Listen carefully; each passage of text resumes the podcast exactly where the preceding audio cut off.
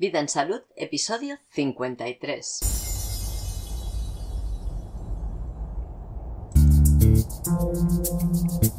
Cómo se vinculan las emociones y la economía.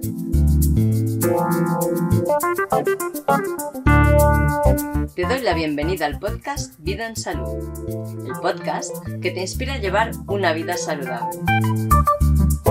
Esta propuesta es mi iniciativa y yo soy Diana Valeria. Nosotros pensamos que nadie más que tú es responsable de tu salud. Que tú eres la persona más adecuada para cuidar de tu cuerpo y de tu vida. Creemos que si cedes tu responsabilidad, estás renunciando a tus derechos y a tu libertad. Y por esto hemos decidido ofrecerte información, conocimiento e inspiración que te pueden ayudar a tomar las decisiones más acertadas sobre tu salud y la de los tuyos. Entendemos la salud desde un punto de vista muy amplio. Así que no te extraña encontrar información sobre los muchos aspectos que afectan a la vida y que no se suelen vincular con la salud, aunque para nosotros lo están.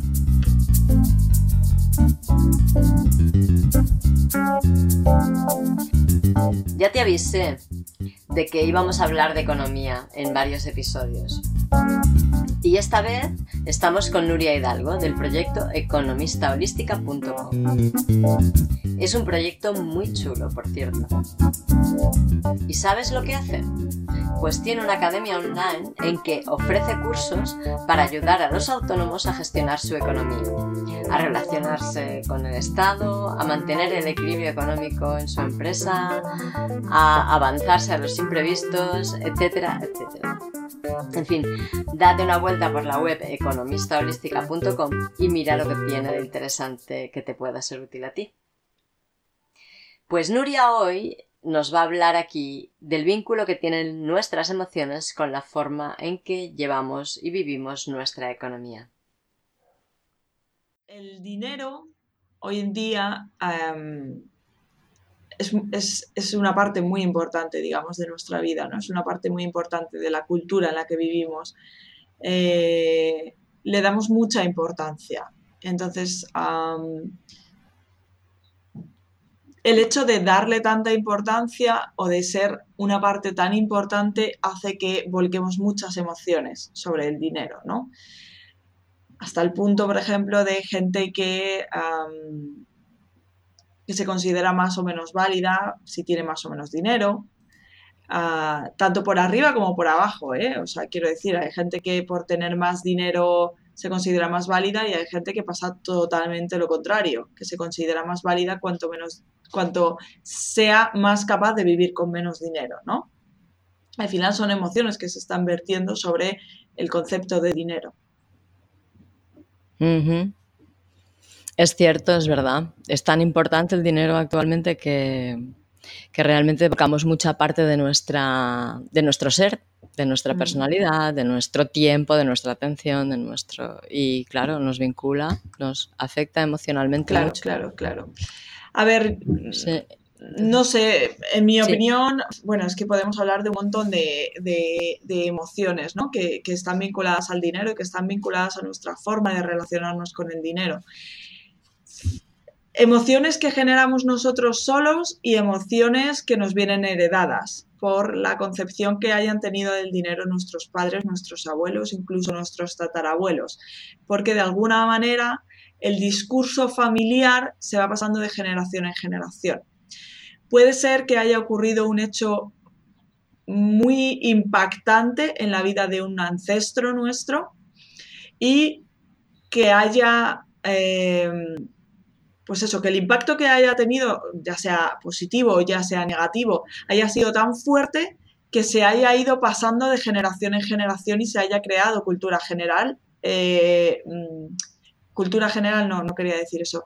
Eh, se haya ido creando una cultura familiar y eso hace que nosotros tengamos unas creencias sobre el dinero que nos vienen heredadas y que, bueno, pues ya como adultos mm, podemos mm, desechar o podemos abrazar o podemos como queramos, ¿no? Pero eso es importante. Sí. Además corren por el subconsciente, son creencias, ideas que nos manejan y corren por el subconsciente. No nos damos cuenta de que esto es así. Son como actos espontáneos, impulsivos y formas de reaccionar. Aquí es interesante en este punto, por ejemplo, es muy interesante hacer un árbol genealógico. ¿no?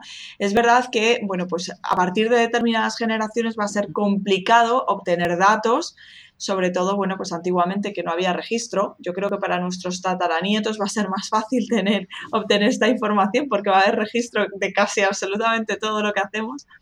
Pero es interesante hacer un árbol genealógico y sumergirte un poco en de dónde vienes, ¿no? Porque, de verdad, hacer este ejercicio es, es un, ah, ¿cómo decirlo? Es un acto de limpieza, un acto de conocerte a ti mismo, es, te remueve, te remueve mucho, o sea, tienes que estar preparado a que esto te va a remover y que vas a estar quizá unos días de aquella manera y tal, pero es súper interesante porque descubres una cantidad de cosas.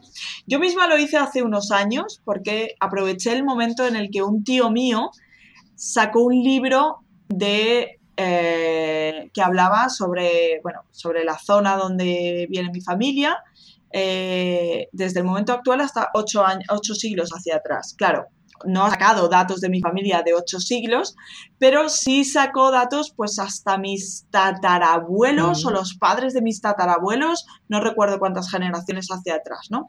Y muy pocos datos porque no podía sacar tampoco gran cosa, no había demasiada documentación, pero sí que empiezas a ver determinados patrones que se han ido repitiendo de generación en generación, de generación en generación, incluso llegas a entender a tus padres, ¿no? En, mi caso a mi madre, ¿no? O sea, ¿por qué mi madre se comporta de esta manera? ¿Por qué hace esto? Si a lo mejor no tiene eh, la necesidad de comportarse, en este caso, en el, que el caso que estamos hablando del dinero, no tiene la necesidad de comportarse de esta manera con respecto al dinero si no ha vivido esta situación. Ya, pero es que es el discurso familiar que tiene heredado.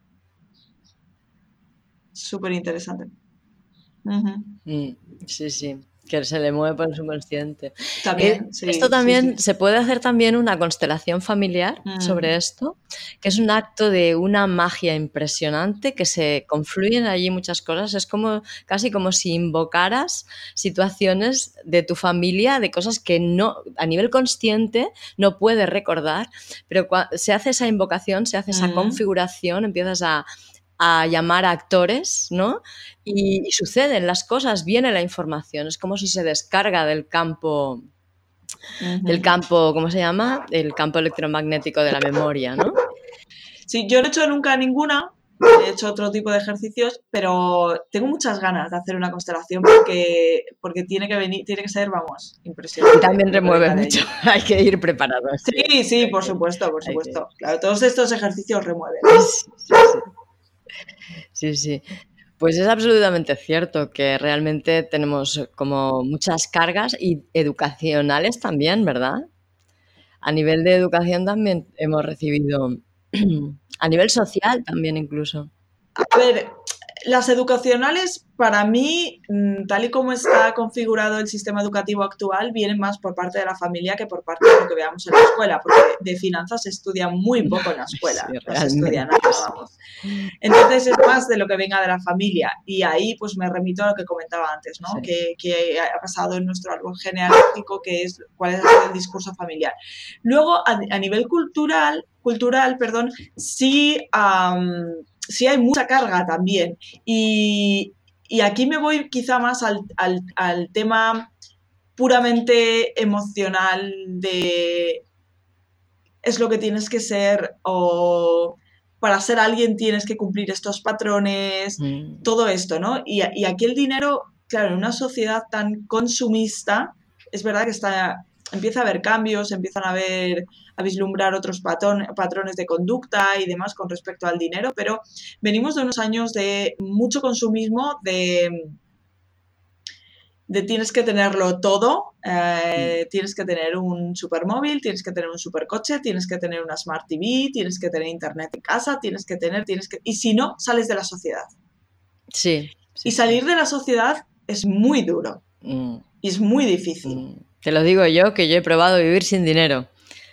Y eso Sí, es yo también he probado, no sin dinero, pero he probado vivir con muy poco dinero. Sí, y Es muy complicado porque te es muy aíslas. complicado. Es muy complicado, sí. Demasiado. Te aíslas completamente a nivel Sí. social. O sea, hay muchas cosas sociales o muchas, muchos encuentros sociales que implican gastarte dinero. Sí, sí, sí, sí. Y no se pueden hacer por, por cómo está configurada la sociedad actualmente. Sí. No vivimos en un pueblo como antiguamente que salías a la puerta de la casa, podías mantener una conversación con cualquier persona, con tu vecino y no necesitabas gastar absolutamente nada más que tiempo. Sí, exactamente, sí. Pero ahora no es así, ahora no necesitamos esto. O sea, miento, no es que no lo necesitemos, perdón, no, no, me- no, no podemos hacerlo así, porque no estamos configurados así. Es que mismamente para que tú y yo estemos hablando necesitamos haber pagado una tarifa de Internet y necesitamos haber comprado un ordenador. Exacto. Sí, sí. Entonces, claro, ahí también entra ese patrón cultural de estoy dispuesta a salir, estoy dispuesta a pagar el precio de no depender del dinero, estoy dispuesta a salir tantísimo de la sociedad como para no vivir sin dinero. Esto es bueno también para, para mi salud porque hay que tener cuidado con el mensaje que tú te das, ¿no? Cuando, cuando tomas esta decisión de me salgo de la sociedad, no quiero vivir dinero, o sea, no quiero vivir con dinero, no quiero vivir así. ¿Y por qué lo haces? ¿Cuál es el mensaje que te das? El mensaje inconsciente que te estás dando, porque a lo mejor, yo qué sé, su- pueden surgir cosas, insisto, a nivel inconsciente, tipo, no me lo merezco, eh, yo no soy capaz, pueden salir muchas cosas por debajo, por las que tú estás tomando esta decisión. Yo no voy a poder conseguir eso nunca, por lo tanto me retraigo, me voy hacia atrás. Son muchas cosas, ¿no? Bueno, yo en mi caso concreto, por poner un ejemplo, lo hice por una cuestión reivindicativa, como activismo, ¿sí? O sea, era no colaborar con el sistema que tiene el patrón dinero como mm, prioridad, ¿vale? Y encontrar alternativas y construir alternativas, porque como esto se va a caer en algún momento, ¿vale? Tendremos alternativas construidas y la gente se va a poder añadir a esto, ¿no? Pero también he llegado a la conclusión de que estamos en un momento, yo no sé si llegará a poder ser esto que en su momento yo pensé, junto con otras personas, ¿no? Pero eh, ahora mismo es mejor tener mucho dinero y poder em- ejercer cambios que quedarte tan limitado intentando ejercer cambios desde un lugar desde el que nadie te escucha además porque nadie quiere quedarse tan marginado y a todo el mundo le gusta lo que puede comprar por dinero y lo necesita mucha- muchas veces, ¿no? Además. Es que, es que Entonces- ese es el tema. Además es que aquí también influye otra cosa que yo he detectado mucho tiempo, o sea, muchas veces, es que somos hijos, independientemente de que haya un salto generacional quizá entre, entre tú y yo, ¿no? Pero Sí. hemos mamado la carencia. Mm, Venimos de la carencia absoluta por, debido a guerras, debido a hambrunas, debido a muchas cosas, a pobreza, mucha pobreza. Y esto lo hemos mamado Mm. y lo tenemos muy integrado.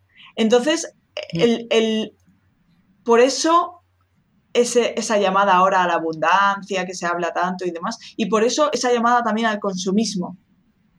Que quizá en los últimos tiempos está cambiando, pero cuando yo era pequeña, yo no recuerdo hablar, oír hablar de, de cosas que se están hablando ahora. Tipo, bueno, pues eh, vamos a reducir el consumo, vamos a, a vivir con menos, minimalismo, ecología, todos estos conceptos. Ecología quizás empezaba a hablar cuando yo tenía como 10 años o así, pero el minimalismo no, era maximalismo, si podemos hablar. O sea, era tienes que tener de todo. Y si no tienes de todo, estás fuera. mm, Yo recuerdo en el colegio sentirme totalmente excluida por no llevar unos levis. mm, Sí. Cosas así. Y además lo peor es que en mi casa se fomentaba eso. Ajá. Y cuando no había dinero era qué pena que no te puedo comprar unos levis y te vas a quedar fuera. Ya. Mm. ¿Sabes? O sea que Y, estaba, estaba, estaba así, o sea, estaba en la sociedad. ¿Por qué? Porque mis padres mamaron todavía más que yo la carencia de los suyos. Sí. Incluso ellos en sus propias carnes vivieron carencia en algún momento de su niñez, ¿no? Entonces su obsesión y la obsesión de mis padres, igual que la de otros tantos muchos, era acumular, acumular, acumular, acumular, porque no quiero volver a esa situación. Y entonces aquí en acumular yo he detectado dos patrones de consumo, que son el patrón de consumo exacerbado, porque quieren acumular en cosas, mm. y eso les da la seguridad y les pone, no les pone, pero sienten que se ponen en un sitio en la sociedad, encuentran, digamos, su sitio en la sociedad gracias a acumular cosas mm. a través del consumo. Pues tengo tal coche, tengo tal móvil, tengo una casa en tal sitio de donde yo mm. vivo, todas estas cosas me hacen sentir a mí tranquila, me hacen sentir que pertenezco a un estrato determinado de la sociedad y por lo tanto no me siento fuera. Mm. Porque volvemos a lo de antes, sentirte fuera es muy, uff, qué miedo, ¿qué hago? Es complicado, ¿no? Y luego, por otro lado, está el patrón de ahorro compulsivo. Igual que está el patrón de consumo compulsivo, está el patrón de ahorro compulsivo. El patrón de ahorro compulsivo, ¿qué hace? Acumular dinero. Mm. Porque como ha habido momentos de tanta escasez que lo he pasado tan mal, yo voy a guardar o guardar para el día que, lo, que vuelva ese momento que a mí no me pille. Sí. Y entonces acumulas dinero. ¿Qué ocurre? Que el primer patrón está como muy demonizado por la gente que sigue el segundo patrón. Sí, Y no se dan cuenta de que verdaderamente están haciendo lo mismo, pero con dos elementos distintos. Uno lo hacen con cosas y otro lo hacen con dinero. No nos sirve de nada tener muchas cosas. Bueno, miento. Y aquí quiero aclarar. Nos sirve para sentirnos bien emocionalmente. Siempre y cuando lo tengamos en, en conciencia, ¿no? Sí. Yo qué sé, si a mí me gusta comprarme un S9, porque me hace sentirme dentro, vale, está bien, es válido si yo soy consciente de que estoy actuando de esta manera. El problema creo que viene cuando no eres consciente de que estás actuando de esa manera y te lleva la masa, ¿no? Y tienes por narices que comprarte un S9 y gastarte el dinero que, porque si no, no, no, bueno, en mi caso, por ejemplo, bueno, pues yo me lo compré a sabiendas de cómo estaba actuando, pero si no lo tengo, no sufro porque, bueno, mm, de alguna manera, pues he llegado quizá a lo mejor a, a ver, esto puede sonar muy pretencioso, tal, pero pues he llegado a darme cuenta de eso, ¿no? Sí. Pero igual que yo, se puede dar cuenta a todo el mundo, o sea, quiero decir. Claro, pero no estás supeditando tu felicidad o tu satisfacción a tener el S9 o no tenerlo. Sencillamente te apetece comprártelo y si puedes, lo compras. ¿Que no puedes? Pues es igual, igualmente. porque eres madre de niñas preciosas, porque tu relación de pareja la construyes fabulosamente, eh, porque estás muy bien haciendo el trabajo que haces y te motiva muchísimo y porque, pues, pues, porque tienes otras elecciones que haces en tu día a día que te llenan, no es eso solamente. Eh, ahí voy, efectivamente, muy bien definido, que no lo estaba diciendo. Lo he hablado muchísimas veces en grupos de mujeres, en sesiones de Reiki, en un montón de cosas. Es que no sé hasta qué punto es bueno salirse de la sociedad. O sea, yo he habido momentos que me he obsesionado con esto no lo quiero, un poco lo que comentabas tú, ¿no? Yo no he llegado a vivir sin dinero, pero sí he llegado a quiero vivir con muy poco dinero. Sí. Y al final he vuelto a, buscar dinero porque no quiero ese modo de vida, porque es salirse demasiado y yo no me siento cómoda. Pero de la misma manera que lo he hecho con el dinero, lo he hecho con la alimentación, lo he hecho con la educación de mis hijas, lo he hecho con muchas cosas y al final, ostras. Y mi pregunta era, ¿merece la pena todo este sufrimiento verdaderamente? ¿Verdaderamente me merece a mí la pena? Porque yo realmente así estoy sufriendo. Mm, Entonces, bueno, pues yo tomo la decisión de entrar en el sistema, pero de forma consciente, digamos, ¿no? Exactamente. Claro, está bien, sí. Es, importante el punto que, tocas, es importante, me parece importante, porque yo creo que además nos afecta a todos los seres humanos. No hay ninguno que, puede, que quede fuera de aquí, porque todos hemos vivido, pues bueno, quien no ha vivido directamente la carencia, ha vivido la reacción eh, que han tenido sus familiares con respecto a la carencia, como muy bien decías es esa cadena que se va construyendo y que forma parte del subconsciente y que va yendo, va yendo, va yendo, va yendo, va yendo. Y si no tomamos conciencia de, de, eso, o como de cualquier otra cosa, pues no podemos pararla, no la podemos transformar. Y realmente hoy en día yo creo que este tiempo que vivimos nos está pidiendo un cambio, una transformación a cada uno de nosotros, porque la sociedad se tiene que transformar, porque nuestro sistema, nuestro ecosistema, la Tierra, el universo donde estamos inmersos, necesita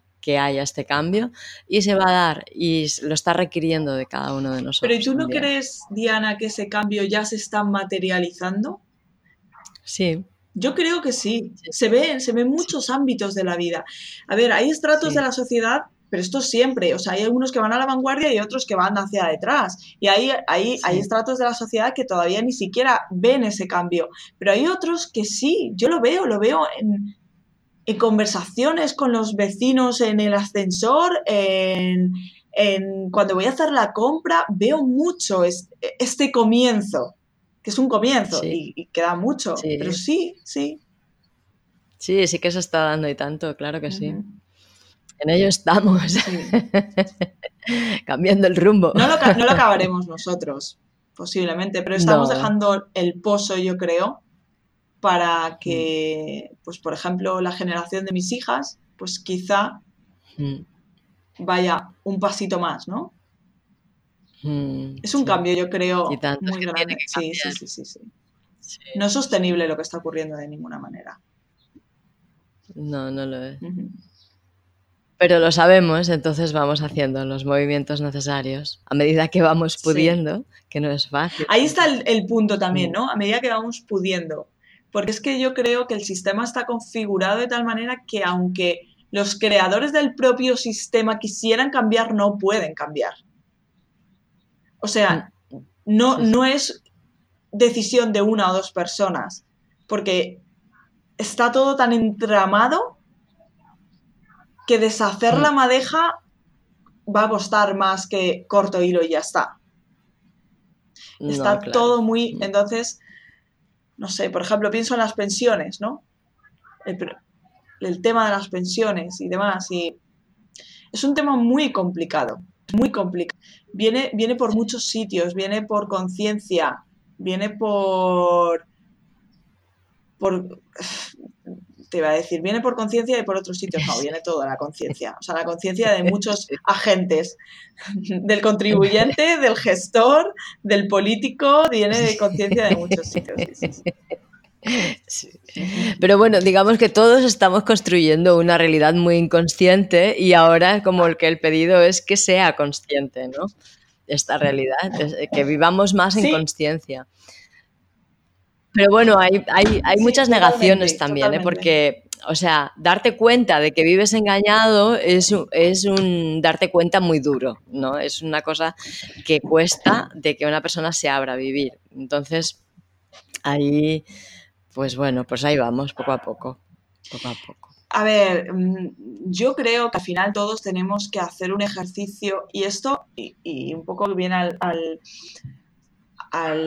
cuento de, la temática de este podcast, ¿no? Eh, en los últimos años, eh, los problemas de enfermedad que ha habido también han hecho abrir la conciencia a mucha gente. Por ejemplo, una enfermedad como el cáncer, he visto familias que han cambiado radicalmente a raíz de que una persona haya tenido cáncer, ¿no? Eh, bueno, aquí podríamos hablar mil cosas, Diana, yo qué sé, es que es tan interesante. Sí, sí, Pero bueno, tenemos más, episodios, por delante. Pero mm, ese, ese cambio de conciencia no solo está viniendo en lo económico, independientemente de que lo económico está en todo, no es dinero. La economía es mucho más, muchísimo más que dinero. Pero en la salud también está. Y, y, están viniendo, están pasando cosas, como que vienen cositas que nos están haciendo, digamos, reaccionar o cambiar nuestra forma de, de pensar eh, en determinados puntos, ¿no? Digamos, yo lo veo como, como si todo fuera una, un plano y de repente en el plano, en distintos puntos del plano van surgiendo cambios y esos cambios van afectando lo que hay a su alrededor. Por lo tanto, ese punto cada vez se va haciendo más grande hasta que llega un momento que afecte a todo el plano. No sé si... Es que somos, vivimos como dentro de un reactor nuclear que pasa eso, ¿no? Es como que las partículas van chocando entre ellas, entonces eh, al chocar se disparan como en una bola de billar y al, al disparar se chocan con otras y pum, y pum, pum, pum, y se van abriendo todo, como los juegos artificiales estos que, que se van abriendo y abriendo, ¿no? Todo se va expandiendo y todo se va como... Total. Sí, me parece súper... Esto lo pienso muchísimas veces y, y me maravilla cómo es, por ejemplo, con el tema del dinero, ¿no? ¿Cómo puede afectarte a ti, por ejemplo, tantísimo? ¿Y por qué te afecta tantísimo? Un comentario sin más de una persona que te puedas encontrar en una tienda. Y aquí, aquí sería un reflejo de esto de, que dices, ¿no? Que de repente una partícula va disparada desde un punto hasta el otro, que no tenían nada que ver, o sea, una persona que no tenía nada que ver contigo, y de repente choca contigo esa partícula y te dice algo que te remueve tanto o hace un comentario que te remueve tanto que ¡buah! tú cambias. Y como tú cambias, la gente que está a tu alrededor también cambia, ¿no? Eh, en lo económico, pues yo que sé, cualquier comentario de cualquier cosa que puedas oír incluso de una conversación en la que tú no estás y que te hace, ostras, es verdad que quizá no necesito tanto dinero para vivir o es verdad que me estoy comportando de esta manera con respecto al dinero, ¿no? O sea, es como un entramado como el que está todo maravillosamente unido y a la vez maravillosamente caótico, ¿no? Esto como... Me encanta pensar estas cosas, me encanta. Es que vamos moviéndolo todo desde una voluntad que está más allá de nuestra mm. voluntad porque es una voluntad, yo creo que es una voluntad que forma parte de un colectivo que va, que va más allá del concepto de colectivo que nosotros podemos ah, Es que es muy difícil, ¿verdad? Pensar en ese colectivo. Imaginártelo. Yo lo he pensado muchas veces. ¿Cómo será? ¿Cómo, se organiza? ¿Cómo todo? Y no soy capaz. Sí. Por eso, que está bien observar también pues, cómo se comporta la tierra, cómo se comportan los animales, cómo se comportan los microorganismos, cómo se comporta todo, porque en realidad la, realidad está en todo, ¿no? Es, o sea, nuestro propio comportamiento se replica en el de las plantas, en el de los animales, en el del clima, en el del sol, en el del viento, en el de cómo hacían los nativos americanos, que, que aprendían de todo y consideraban que todo todo era vivo y todo formaba parte de un entramado que les reflejaba a ellos mismos y tenían tótems que podían ser el, como es la psique, el, comportamiento y la personalidad de cada animal y todo esto, ¿no? Pues un poquito sería la, la cosmovisión que necesitamos tener para comprender realmente quiénes somos porque igual somos todo, ¿no? Eso se ha dado en el ser humano durante siglos y siglos y siglos y milenios. El ser humano ha, creído eso. ¿Y qué, nos ha hecho separarnos? ¿La de revolución industrial? ¿La Edad Media?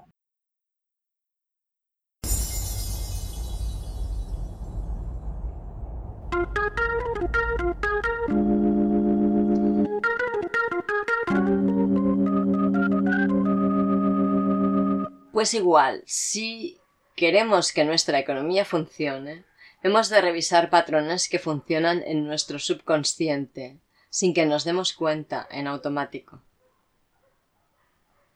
Hemos de crecer y de limpiarnos de todo aquello que no tiene que ver con nuestro propio deseo por la vida. Limpiarnos de todo residuo que haya quedado de alguna proyección que no nos pertenece a nosotros, o de hábitos adquiridos que no tienen que ver con nuestra experiencia. O sea, que la economía no está desvinculada de la vida, y que requiere para funcionar bien lo mismo que todas las otras áreas de nuestra existencia.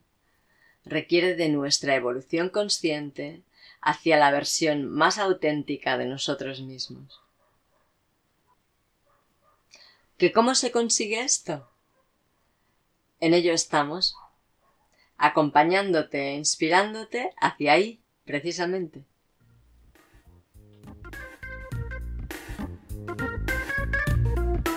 Muchas gracias por escucharme. Gracias por participar, gracias por tus comentarios y sugerencias, gracias por estar dándole sentido a Vida en Salud. Gracias también a KitFlux por la cesión de las melodías del programa.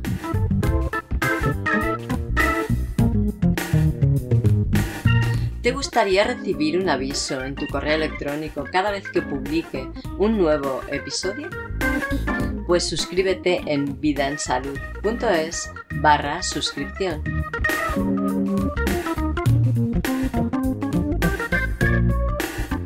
Si quieres apoyar al podcast para que pueda tener una larga vida y aportar cada vez mejores contenidos, hazte mecenas en patreon.com barra Diana Valeria. Nos reencontramos hablando de la segunda parte de los trastornos intestinales. hablaremos de cómo se forma nuestra microbiota. Que pases muy buenos días y excelentes noches. Hasta la próxima.